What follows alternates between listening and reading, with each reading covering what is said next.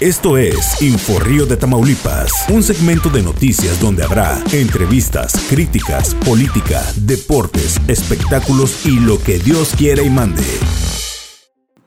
El día de ayer, Irving Barrios Mujica, fiscal general de Tamaulipas, dio a conocer en conferencia de prensa a los presuntos implicados que resultan ser policías. 12 elementos de la Policía Estatal Tamaulipas aparecen implicados en los hechos ocurridos el pasado 22 de enero en Santa Anita del municipio de Camargo, donde fueron hallados calcinados 19 personas.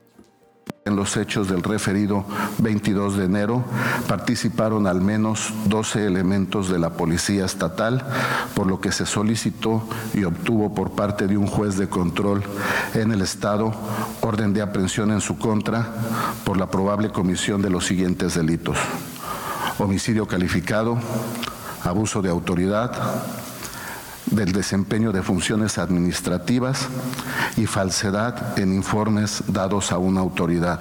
Esta tarde el gobernador Francisco García Cabeza de Vaca emitió un mensaje sobre los avances de la investigación sobre los hechos ocurridos en Camargo.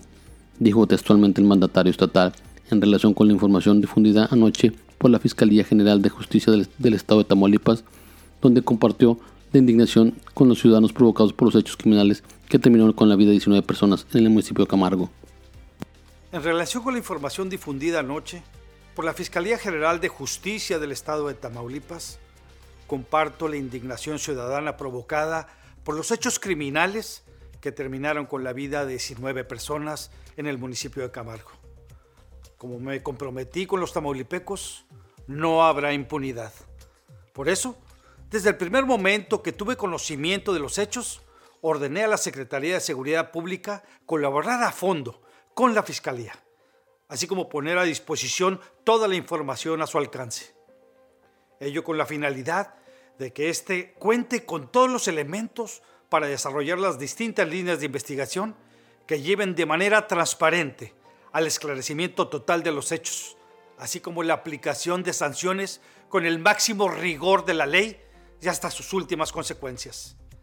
En Tamaulipas no habrá impunidad. Trátese de quien se trate. Por lo mismo, la Secretaría de Seguridad Pública de manera inmediata puso a sus efectivos a disposición de las autoridades competentes. La presunta conducta delictiva de algunos elementos de seguridad pública no es consistente con la de miles de policías honrados que día a día cuidan con la mayor dedicación la integridad de los tamaulipecos. A los familiares de las víctimas refrendo mi solidaridad y mi compromiso de que se hará justicia. Además, he instruido al secretario de gobierno mantener una comunicación permanente con el gobierno federal y el de Guatemala para colaborar en la identificación de las víctimas, así como brindar todo el apoyo que sea necesario a sus familias.